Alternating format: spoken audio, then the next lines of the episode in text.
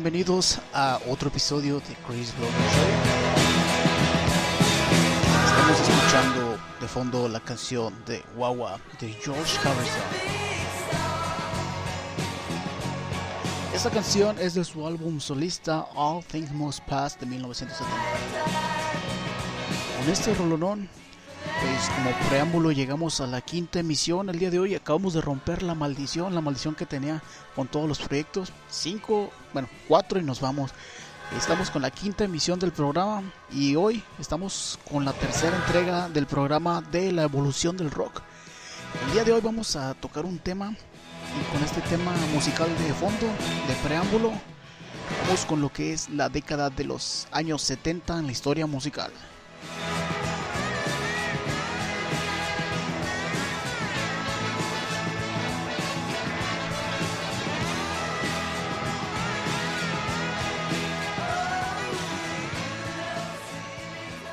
Así amigos, este, empezamos con lo de los años 70. Los años 70 pues fue una una época pues bastante difícil en varias cuestiones. recordemos que teníamos por ahí varias crisis. Estábamos en casi la mitad de la Guerra Fría. Faltaba todavía como 30 años, 20 años, 25 años para que acabara la Guerra Fría. Por ahí estaban medias gélidas las relaciones internacionales. Había varias crisis, crisis sobre todo en Latinoamérica. Por ahí recordamos que fue como que la época en la que se ajustaban los poderes en Latinoamérica, no había una estabilidad política. Alrededor del mundo se veían pues situaciones difíciles y sobre todo había innovación tecnológica. Eh, estaba todavía en boga la carrera espacial Todavía estaban por ahí peleándose rusos y gringos. Eh, aumenta el peligro y cada día se vuelve un poco más gélido el clima internacional, que, que se puede decir. Y en cuanto a la música, pues no, no fue la excepción. Eh, a inicios de la década de los 70, Paul McCartney por ahí anunciaba la separación del cuarteto Liverpool, los Beatles. También en ese año, en la década de los 70, en 1970, por ahí Jimi Hendrix y Janis Joplin mueren eh, por sobredosis, como todos unos rockstar. Y más tarde, un año más tarde, por ser exacto, por ahí también muere el rey lagarto, Jim Morrison. Así, pues ellos tres se unieron al Club de los 27, no sé, el famosísimo Club de los 27, que en los 90 Kurt Cobain también pasaría a formar parte. eh, bueno, justo en este momento también se experimentaba el post-Big Bang eh, pues si podemos llamarlo así, llegábamos a una época en la que se comenzaba a expandir y diversificarse la música, los géneros en sí. Era la, era donde se pulían técnicas musicales sobre todo y los performances pues daban un paso más adelante. Eh, los, los, conciertos, así decirlo, así llamarlo, eh, experimentaban más sobre lo visual, sobre todo con bandas como Pink Floyd, los Rolling Stones y Led Zeppelin. Eh, quienes este, los últimos, estos últimos Led Zeppelin fueran quienes domarían la escena durante pues los 10 años, o sea, estuvieron en la cúspide, fue como su máximo estos, e, esta década. Eh, si recordamos, pues por ahí en, la, en la década de los, de los 70 pues también se venía la, la, época hippie, estábamos también en plena, bueno, Estados Unidos se encontraba en plena guerra de Vietnam, el sentimiento de los jóvenes iba, cambiando, había un contraste entre nacionalismo, entre la paz que buscaban algunas personas, los hippies, por así llamarlo. Eh, y bueno, pues había muchos contrastes en esta época, la verdad, la verdad, musicalmente hablando en términos generales, hubo una explosión de, música e, en esta década, tanto pues con la música disco, que era como que lo que más sonaba en esta época, que fue como que e, e, el auge, ¿no? Pero pues eso, eso ya es un tema para, para otro, otro episodio. Eh, a decir verdad, durante esta, esta década se gestaron algunos, algunos géneros y fue muy, muy importante. De estos sucesos importantes eh, en esta década se, se, gestaron algunos de los álbumes más importantes del, del rock and roll. Eh, quien no recuerda the, Dark Side of the Moon eh, de Pink Floyd, The Rise and the Fall of de, David Bowie, eh, Paranoid de famosísimos Black Sabbath, quienes con esto ignoraban y abrían las puertas del mundo desconocido del heavy metal. Exile on the Main, en, on the Main Street de, los Rolling Stones, Led Zeppelin con su Led Zeppelin 4, eh, algunos géneros pues que continuaban arrastrándose de, los 60 hacia acá, eh, bandas como Velvet, Velvet Underground que lanzaban discos como Loaded y la carrera solista de Neil Young con After the Gold Rush. Eh, que fueron algunos de los álbumes eh, importantes que se gestaron durante, durante esta, esta época, ¿no? Y como les comentaba hace unos minutos, pues había muchos contrastes, ¿no? Había muchos contrastes, eh, la situación de desprecio de la sociedad hacia, los jóvenes, sobre todo en este punto, pues les causaban conflictos existenciales, eran los hemos de los setentas, por así decirlo, ¿no? Pero un poquito más rudos. La inconformidad de los jóvenes les genera un hartazgo social, pues lo, lo cual tendría consecuencias en Queens, en Estados Unidos, Queens, New York, en el año de 1974.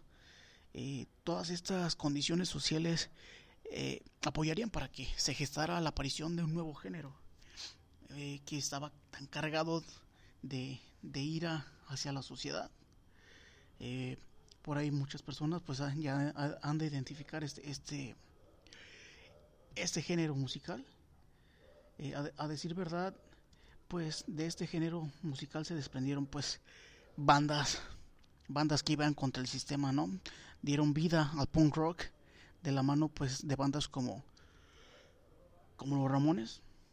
Quién no recuerda a los Ramones creo que la mayoría de nosotros eh, llegamos a a los que llegamos tuvimos la oportunidad de tocar en alguna banda, de tocar algún instrumento, eh, tocamos alguna canción de los Ramones. Eh, pero también del otro lado del charco aparecían bandas como eh, se llaman van a poder identificarlos Sex Pistols. Del otro lado sucedía no era diferente la situación. Aparecían los Sex Pistols, quienes darían vida a clásicos como Anarchy in the UK o God Save the Queen. Los Sex Pistols serían el primer gran grupo punk europeo y le darían la pauta para que varios músicos posteriores de este género como The Clash, Damn Generation X, los Misfits, pues llegaran a, la cúspide en su debido momento.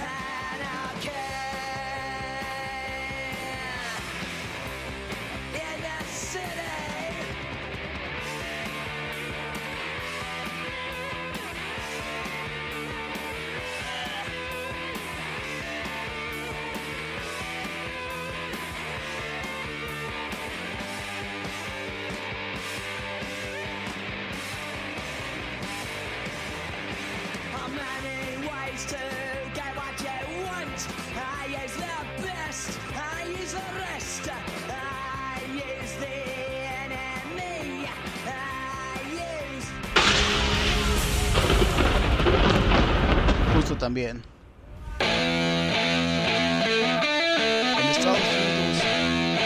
después de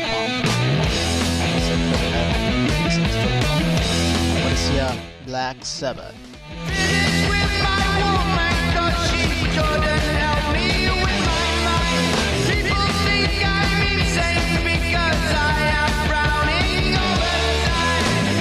Black Sabbath fue uno de los pioneros en cuanto a la música heavy metal empezarían a darle vida a la escena junto con algunas otras bandas.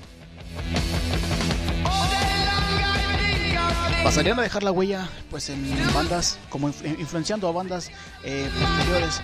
Dentro del género del heavy metal, pues quizás este, esta banda fue una de las más influyentes para pues, la mayoría de las bandas posteriores. Su oscuridad, su misticismo, pues fueron quien nos apoyó. ¿Quién no recuerda cuando Ozzy Osbourne le arrancó la cabeza a una paloma?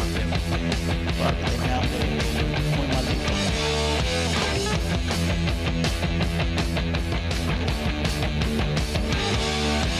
A decir verdad, creo que la mayoría de los que tocamos en algún momento de nuestra vida también llegamos a tocar esta canción de Paranoid.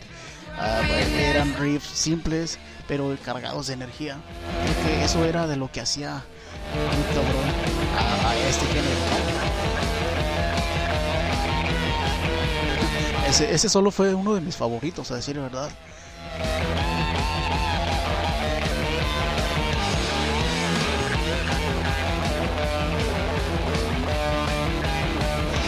Una década clave para el género heavy metal, que pues al final este género dominaría bastante, bastante en, la posteridad.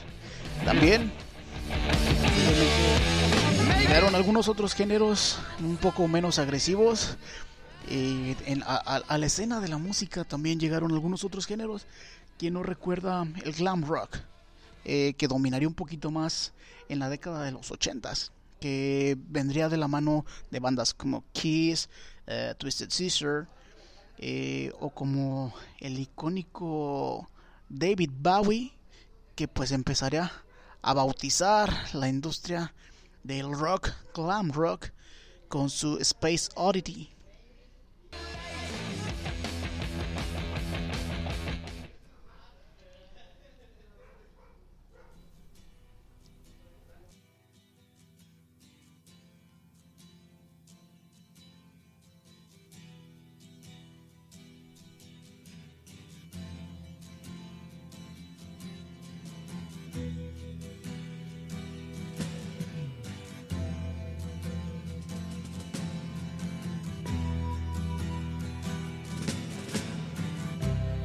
Ground control to Major Tom.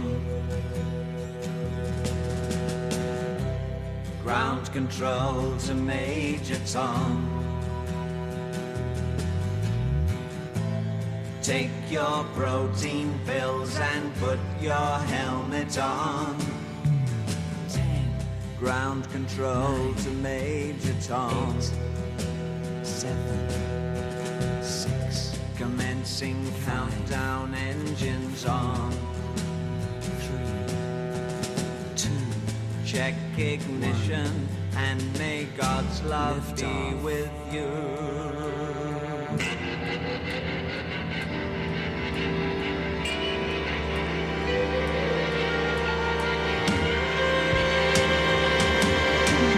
This is ground control to Major Tom. A decir verdad, pues esta, esta rolota de Space Oddity, bueno, creo que yo la, la regué por ahí, desde 1969, pero pues un caso por ahí de, de, la década de los 70, ya fue cuando alcanzó su cúspide.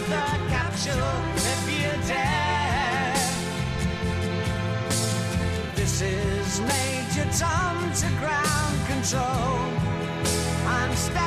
Y fue aquí donde pues empezó a hacerse una diversificación también de los de los géneros en el rock.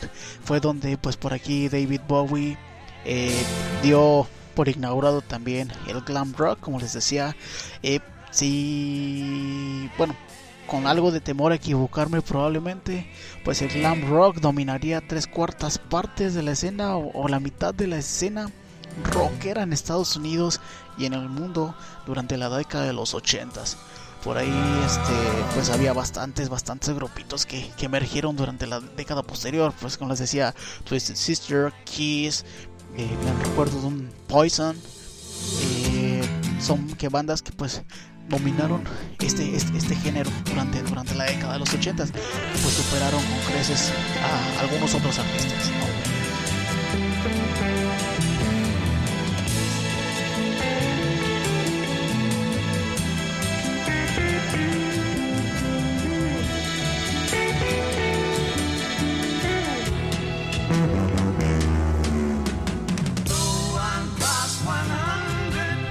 como David Bowie, nuestro multifacético amigo, nuestro super artista favorito y andrógino favorito, pues pasó también a cambiar esta parte de la escena del rock and roll. También hay que hablar de nuestro amadísimo México. Así es amigos, México no se quedó atrás en cuestiones de rock. El mucho rockeraban yéndose a cantar baladas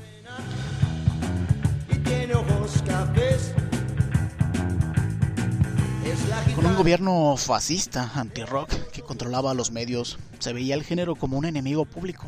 A decir verdad, como platicaba en episodios anteriores, mm, como decían las viejitas, quita eso, que es música del diablo. Así literalmente, pero te lo decía el gobierno. Pero sin duda alguna, la gota que derramó el vaso fue el evento llamado el Woodstock mexicano, allá en 1971. El famosísimo Avándaro Rock sobre ruedas.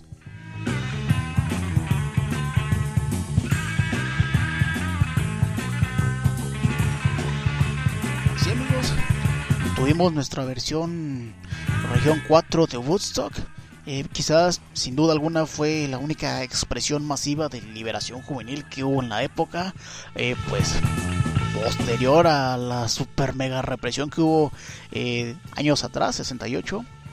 Pero obviamente pues fue satanizado por los medios de comunicación como un evento pues demasiado malo donde las cámaras solamente tomaban lo que les convenía, se veían pues escenas manipuladas por las televisoras.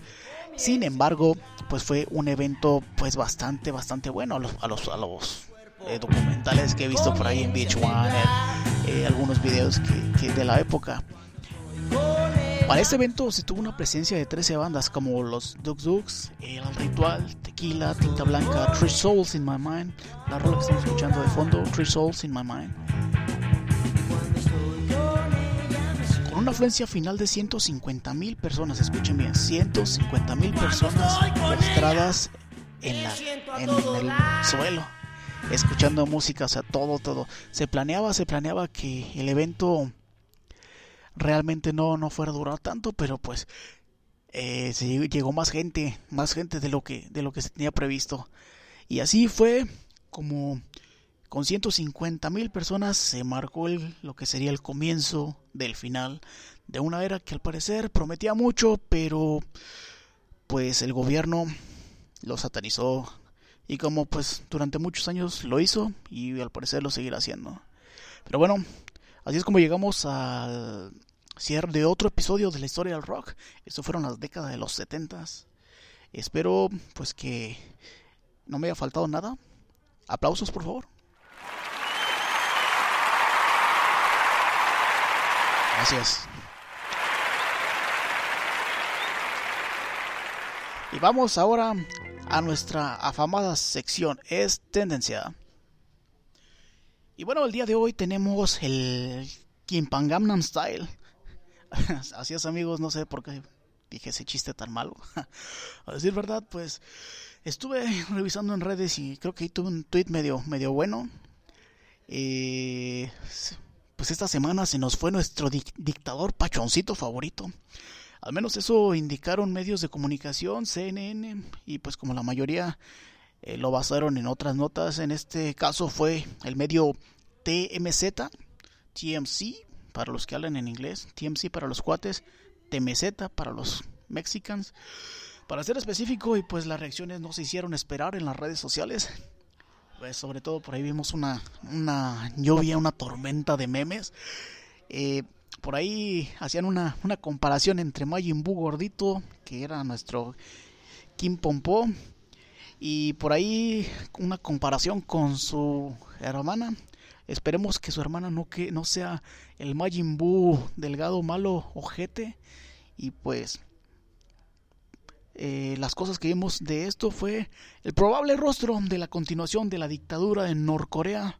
Aquí la pregunta, amigos, es si si de verdad se nos fue el gordito, porque también hoy en la mañana por ahí estuve viendo de que sí, estaba vivo, que no, es una discusión, temas que traen ahí, que desmienten, que, que vuelven a desmentir, veamos, veamos a ver en qué, vamos a ver en qué termina toda esta cosa, ¿no? Y, y, y, lo que más me preocupa, ¿no? Lo que más me, me, importa, si esto de verdad marcará el final de años de dictadura, pues eh, según historia, como, como hemos visto después de la guerra de Corea, por ahí, pues desde la década de los 50 ha sido una dictadura total, un país totalmente hermético. Esperemos que sea el fin y sea un ápice de esperanza para la península de Corea. Esperemos que así sea, amigos. Y pues vamos con la sección te recomiendo. Así amigos, por ahí hace ratito se me pasó poner una canción, así que se las voy a recomendar. Eh, se las voy a dejar por aquí. Es la canción de Immigrant Song de Led Zeppelin. Y la versión en vivo de 1972, del concierto en vivo de 1972. Así que pues vamos con esta rolita y regresamos.